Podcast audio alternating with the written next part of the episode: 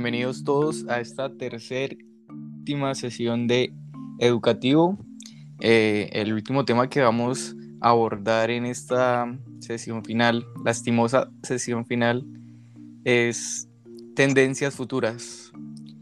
Yo quiero, yo quiero empezar este, este capítulo final de educativo con una pregunta para los dos y es ¿qué se les viene a la mente con, esa frase, con tendencias futuras? Por lo menos, Juan, coméntanos, ¿qué, se te viene a la, mente al, hablar de tendencias futuras?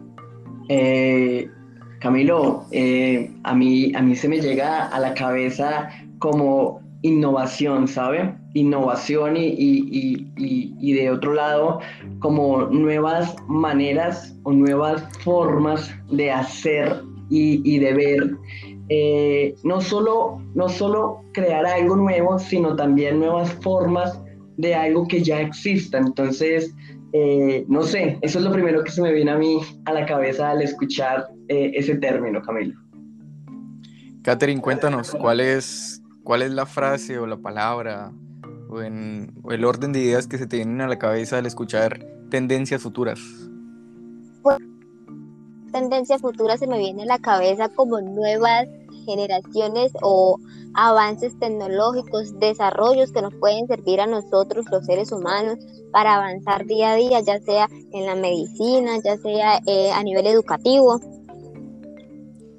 Ok, sí, son válidas las, los aportes y es eso, es eso en lo que queremos entrar. Entonces, yo creería que, que de este tema en especial hay cantidades de ejemplos eh, que podíamos aterrizarlos a nivel mundial, a nivel eh, Latinoamérica, al nivel eh, nacional, regional e incluso local, porque el ser humano todo el tiempo, todo el tiempo está innovando, todo el tiempo es, es una máquina de revolución, no solamente las revoluciones que ya conocemos, sino revolución en, en, en todos los aspectos y en todos los contextos que, que acostumbra a a compartir una persona. Eh, Catherine, quisiera hablarnos de, de, qué, es, qué es como tal la, la, definición de este, de este término. Bueno, sí, Camilo. Eh, como bien sabemos, nosotros los seres humanos ya estamos acostumbrados a trabajar con las nuevas tecnologías y lo que se llama la digitalización. Esto ya es una constante en nuestras vidas, tanto para nuestro empleo como para nuestro Y a pesar de esto, la tecnología no está estancada. Y es que una medida, a medida que van pasando los años, estas seguirán tomando nuevos rumbos, seguirán siendo revolucionarias. También podemos decir que sigue habiendo tecnologías emergentes. Es que muchos eh, especialistas creen que aquí hay muchísimos años en los que van a crear nuevas, nuevas tendencias, nuevas tecnologías futuras. Eh, también podemos decir que estas tecnologías futuras se pueden encontrar las técnicas que día a día se van implementando con avances útiles, estos encaminados al mejoramiento y desarrollo de nuevos sistemas, optimizar los recursos e intentar encontrar una máxima eficiencia en acciones que lleva a cabo el uso de estas nuevas tecnologías. Eh, mi compañero Juan nos va a complementar un poco acerca sobre estas nuevas tendencias futuras. Así es, Catherine. Eh, es, evidente que cuando hablamos de tendencias futuras es claramente lo que va a predominar, lo que va a estar eh, en batuta, lo que va a tener, eh, lo que va a estar en cabeza, ¿cierto? En, en, diferentes campos y de manera integral. Y manera de ejemplo, quiero traer en el contexto colombiano qué es a lo que vislumbramos nosotros como tendencias futuras. Y es que es clave hablar de esto eh, en, en, en, la coyuntura que, que, que, vivimos a nivel mundial con, con lo del COVID, porque esto de una u otra manera ha moldeado un poco más lo que, lo que respecta a este término. Y quiero hablar, por ejemplo, de la actualización de la educación virtual como una tendencia futura. Es decir, hemos venido y, y, y, ya vamos a cumplir casi dos años de pandemia y hemos visto cómo la fuerza en la educación virtual eh, ha tomado, ¿no? Y, ya hoy la educación autónoma y la, la educación, porque las clases virtuales a ti te generan una autonomía en la educación y en tu formación, y, eso es clave en el surgimiento de una tendencia futura. Y también, por otro lado, la nueva ola de emprendedores, las, las, las nuevas eh, eh, microempresas que están surgiendo, es una cosa o cómo se han adaptado a las nuevas tecnologías los emprendedores por medio de esta coyuntura, eh, que todo ahora es remoto. Y por supuesto la reestructuración de los mapas de las ciudades son algunos de los pronósticos y reflexiones que, que evidentemente a un futuro muy cercano nos, nos empiezan a generar como, como eh, tendencias futuras. En Cúcuta, en la ciudad de Cúcuta, precisamente hay, un proyecto por parte de la Cámara de Comercio que, que, han estado involucrando a varias empresas en el sector de, de, tecnología que se llama ciudades inteligentes. ¿Y en qué consiste? Consiste en adaptar la, la nueva manera de vivir, la nueva manera de ser, a, a, no solo al individuo o, a la casa o al colegio, sino como tal a un territorio nacional, una, una ciudad inteligente de manera íntegra. Y, y me parece muy impresionante que ya se estén empezando a formar diferentes microempresas en, en esta cuestión. Camilo. Exactamente, sí, sí. Tienes razón.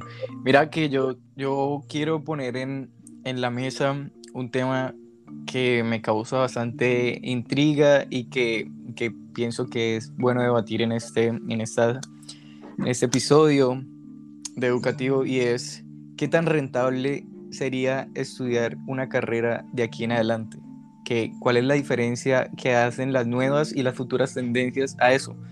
Quiero ponerles un ejemplo muy claro y es estamos, estamos atravesando una época, en la, como lo mencionó Juan, una época en la que la coyuntura de lo físico, de lo superficial a lo virtual es más que evidente y ha sido una transformación y una vivencia para todos. Pero ¿a qué va enfocado este misma, esta misma virtualidad? ¿Cuál es el fin? Todo en esta, en esta vida tiene un fin y cuál es el fin de todo esto y es vendernos algo, vendernos algo el comercio, el comercio hoy en día está tan, tan, pero tan globalizado que tú ya no, no o sea, la, idea que se nos viene a nosotros de comprar o vender algo no es ir a, a un lugar de compra y venta, no, es ya publicarlo en alguna página. Y de esa misma manera, de esa misma manera consumimos todo. Por lo menos eh, quería hablar en específico de una tendencia que tiene Amazon y creo que algunas otras plataformas de, de, ventas online que se llama marketing de afiliados. Es una cosa de locos. O sea, el, las, las, empresas, las marcas suben sus productos y tú lo que haces es crearte una, una plataforma o crearte un perfil en alguna, en alguna plataforma eh, de red social y vender ese mismo producto de otra persona, pero con el nombre tuyo. Y ya, estás vendiéndole el producto a otra marca con tu nombre y estás ganando porcentaje sin invertir un peso. Entonces, de esta misma manera se mueve todo el mercado, todo. Eh, hoy en día las plataformas, las grandes plataformas como lo es TikTok, que se convirtió en, en, un, en un, yo creo que el boom de, de esta pandemia, eh, pues ya nos venden, incluso nos pagan simplemente por ver videos. Pues, pero ¿cuál es el fin de esto? Vendernos eh, lo, que, lo, que, lo que esa marca que está pagando por publicidad dentro de la misma plataforma, pues nos quiere vender. Entonces, yo digo que hay tanta gente hoy en día haciendo dinero en plataformas y moverse de casa y, y, y, si lo colocamos en este contexto y en este, en este criterio de, de, más, que, más que apoyo, crítica pues fuerte, que, el, que la educación y las carreras en, en, Latinoamérica hoy en día no están dando no están dando lo que valen, ¿sí? O sea, realmente si uno se mete a estudiar una carrera es porque lo ama, lo quiere, lo piensa y es más pasión, es más pasión que ganas de, generar dinero, porque el dinero realmente hoy en día está enfocado en otro lado. Y no solamente eso, sino que no solo colocarlo en el plano presencial, sino en el futuro, esas mismas futuras tendencias, ¿cuáles serán? ¿Cuáles serán? ¿Será incluso menos rentable en el futuro que ahora estudiar una carrera? ¿Qué piensan ustedes? Y es que para entrar en el debate que tú propones, Camilo, que me parece supremamente interesante y respondiendo a la pregunta, es que ya es una tendencia futura muy próxima, porque eh, no sé si, si, si, si ustedes, los que nos escuchan, sepan que las grandes multinacionales o empresas como Google, Microsoft, Amazon, que tú mencionabas, ya no requieren a, a un profesional por, por su cartón, sino por su experticia, por su aptitud, por su conocimiento. Y eso definitivamente eh, eh, cambia el paradigma de, de, la educación porque, como tú dices, la educación institucional, como nos la han vendido, eh, cambia completamente en el sentido en el que ya se volvió más un protocolo que una cuestión de formación. Si me hago entender, es decir, ahora la cuestión es, y las empresas ya lo empiezan a aplicar, como por ejemplo de los grandes empresarios a nivel mundial como Elon Musk, eh, que dijo que realmente lo tiene sin cuidado si, si eres egresado de aquella o de esta universidad lo que a él importa es que tú sepas el campo de acción en el que te estás moviendo. Entonces, evidentemente, la tendencia de, del conocimiento, de la información en, en, función a la tecnología, cambia el paradigma no solo de formación académico, sino de laboral. Y, y, ya es algo que es una realidad y que estamos viviendo actualmente. Yo pienso que lo que es la educación clásica era, quiero entrar a hacer un, un, pregrado de mi carrera. Claro que por supuesto, como tú dices, debe ser principalmente por pasión, pero también más que todo se volvió por, por, por un protocolo, por un deber ser.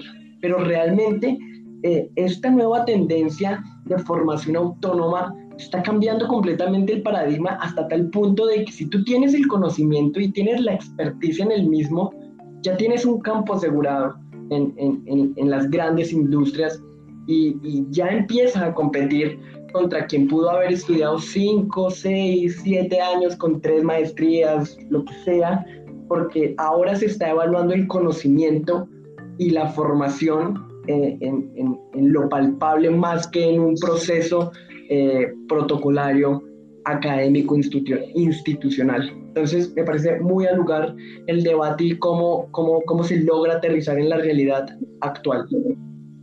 Exactamente, y es que... Dale, Catherine. Diciendo, o sea, yo pienso que los jóvenes de hoy lo piensan muchísimo.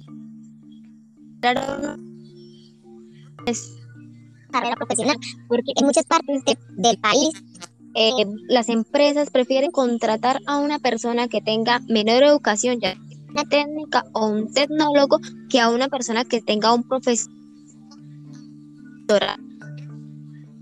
eh, estudio. ¿Por qué? Porque sabe que a una persona que tiene una técnica o un tecnólogo le pueden pagar menos y pues supuestamente ellos van a ser un, un profesional. Y que hay que lo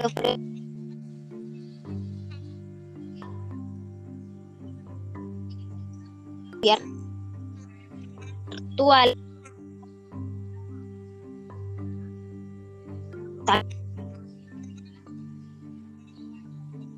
que lo hacen como con el de los jóvenes para que ellos se sentir a, estudiar esas carreras virtuales. Pero en, pues, ser joven hoy en día, pues es, es algo difícil por el eh,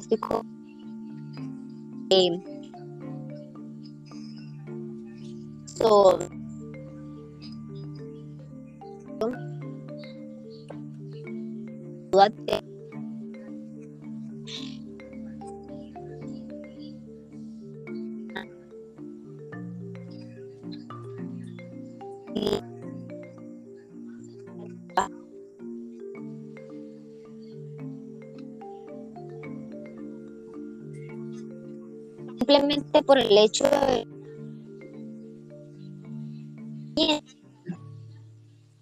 de los tomados en cuenta. Entonces, estudiamos harían si no valieran entrar a una empresa tiene que como mínimo de dos años. Entonces, por ese mi punto de vista, a raíz de todo esto que vienen comentando ustedes. Exactamente, y, y, colocamos en, en, un paralelo el, la pasión de la mano con la vocación eh, en contra de la producción de, de, bueno, eh, generar ganancias, ¿no? Está, y es, yo creo que las dificultades que hay al acceder a la academia son muchísimo más altas que las que los los los los qué los factores que puedan incidir en en, en, en contra de, volverse bueno de, de, de, entrar en este mercado de que no sé cómo llamar a esta práctica si alguno de los dos tendría una palabra para para concluir con esto, con, con lo que puede ser esta práctica?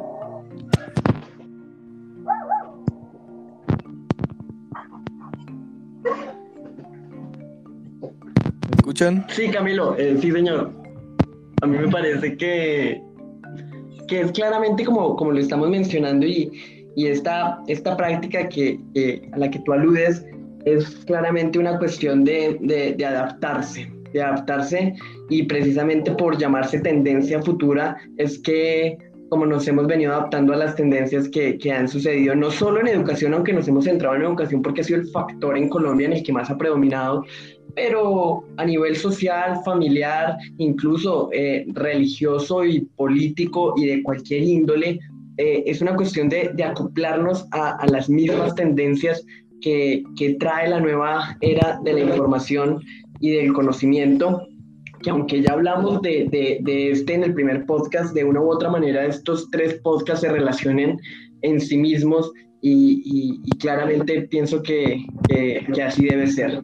Pienso que a manera de conclusión eh, quiero finalizar eh, diciendo que, como dije anteriormente, estos podcasts eh, de, de, de, educación se relacionan de una u otra manera porque definitivamente todo está cambiando, todo va eh, aumentando y, la cuestión es adaptarnos, incluso no solo los jóvenes, sino también hablo por la sociedad en general, las nuevas tecnologías y una nueva dimensión en la era definitivamente nos involucra absolutamente todos a adaptarnos. Le doy la palabra a Camilo para que terminemos este tercer y último podcast. Así es. Entonces, bueno, creo que el punto que nos quedó, que nos quedó claro, la idea, eh, de donde, de donde nos agarramos con, con, con, este fin de educativo es que los procesos de adaptación eh, deben ir muy, muy de la mano con, con la educación, ¿no? Entonces ya finalizamos este tercer episodio de educativo. Mi nombre es Camilo Gómez. Voy a dar la palabra a mis compañeros para que se despiden y finalicemos lo que fue este podcast. Así es, Camilo. Muchísimas gracias a todos los que nos escucharon y, y nada, que sea de reflexión y de análisis cada uno de estos temas y por supuesto vistos desde nuestro, desde nuestro contexto colombiano. Hasta una próxima, Catarina. Sí, Juan. Bueno, mi nombre es Catherine Barrera. Espero que haya sido de su agrado esta información y le sea valiosa y útil para su vida.